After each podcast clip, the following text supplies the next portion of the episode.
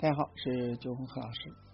他们是如何卖咖啡的？一年营收一千二百万，仅仅用了十三个人，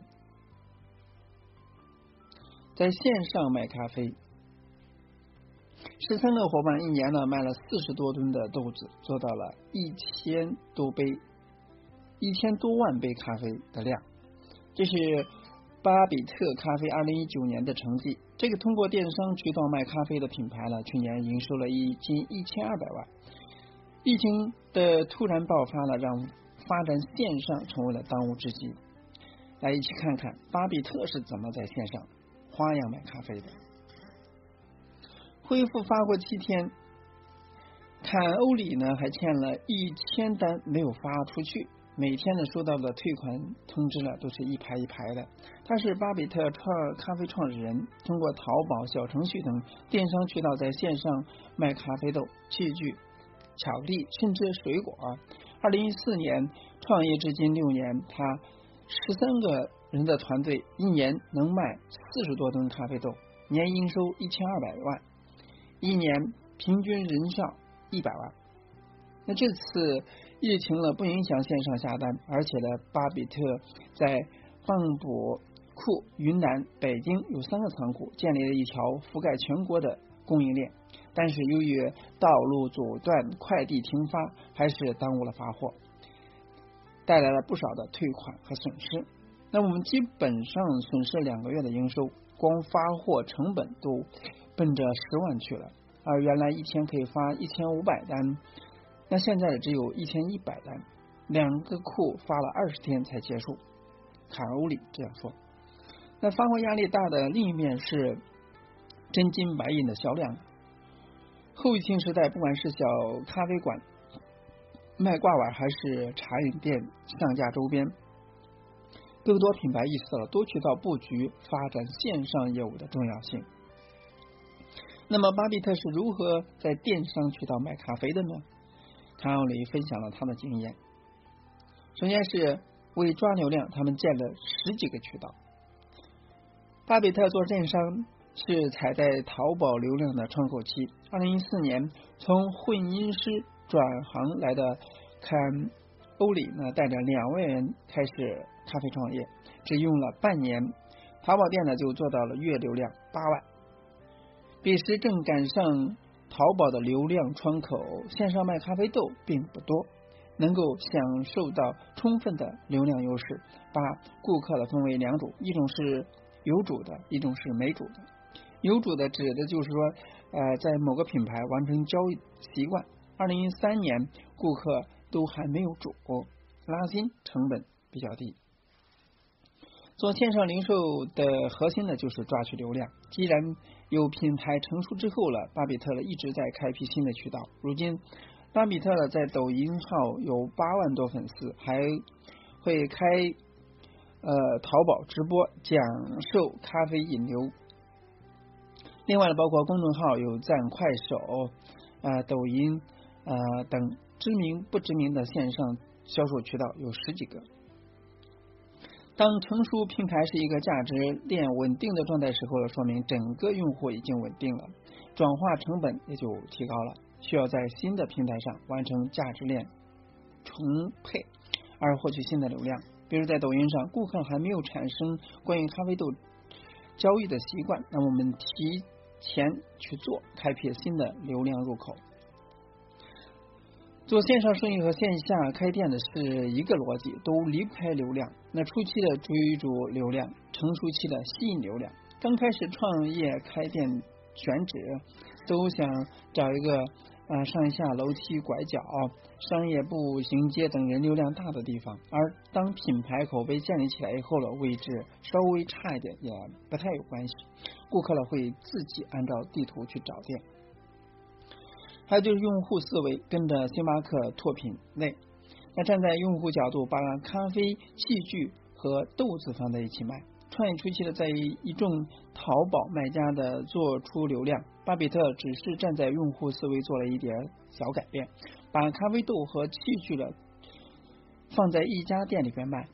早期的在淘宝上行业咖啡行业还蛮荒凉的，那卖豆子看不上卖器具的，觉得毛利太低；买器具的觉得咖啡豆呢是非标品，门槛太高。卡欧里呢只是站在用户心理考虑，一次购买解决所有的需求，瞄瞄准了这个空档，从电商切入精品咖啡，同时卖咖啡豆和器具。对于器具，卡欧里呢把毛利控制在了很低，非常。呃，毛利达到百分之十五就不赚钱，那么他压到百分之十到百分之十五，买器具还赠送优质的咖啡豆。虽然器具不挣钱，但卖豆子能够赚回来，还解决了用户的购买习惯。早期在国内卖精品咖啡，用户的体量并不是很大，那时候呢，速溶是个湖泊的话，那么精品呢就是个坑，但之间呢是有条小溪缓缓的连接着的，我又在上面呢建立一道。啊，堤坝，想买器具的，就是想自己在家里做的，让他们把器具和豆子一起带走。那线上售卖品的延伸，就是抓住了消费者的画像，用户呢思维一直贯穿在巴比特的产品设计里边。有很多人的认知里边，精品咖啡有很多不能，不能做外卖，不能打破标准等等，而团柜里却在建立了很多可能。而这门生意背后的边界和精品咖啡无关，和消费者的生活态度有关。愿意购买精品咖啡的一批人呢，也是对生活品质有追求的人。所以，咖啡是一个纵深能力比较强的产品。对精品咖啡能接受的，对精品巧克力也能够接受。精品咖啡店售卖产品的边界，精心是满足自我表达和自我需求的。于是呢，巴比特呢在线上售卖的产品，除了豆子和器具，还有精品巧克力、云南水果啊。其首首次呢推出了巧克力的时候呢，一个冬季卖了两万多片。淘宝销量前三都是巧克力。一直深耕云南咖啡的巴比特了，推出了云南出产的芒果，一天呢卖了五万多元。在日本呢，有一种专门的嗜好品店，不卖基础的生活必需品，专卖糖、芝士、火腿等嗜好品。而线上售卖产品的品类延伸呢，就是抓住消费者的画像，基于已有的品牌资产和用户需求，找到他们嗜好点进行发展。那星巴克在卖什么，那就跟着卖什么。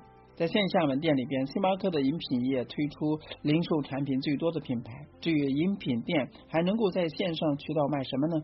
看规看欧里呢说，星巴克甄选店能卖能做的，那就能够跟着做。最大的企业在帮你做教育，说明这些东西了用户重合度高。所以星巴克已经用户自我表达和产品偏好交互做了很多，所以有布局的品牌或许可以参考。还有就是增加粘性，建立工作室，专抓新平台。在既定的规划里边呢，看欧里呢今年打算做新的品牌工作室，完成品牌化的转变。目前呢，营收上呢一个月需要十万进店人数，那巴比特要实现业绩增长，就需要更大的口子，打破线上品牌粘性不够的天生缺陷，让用户了复购。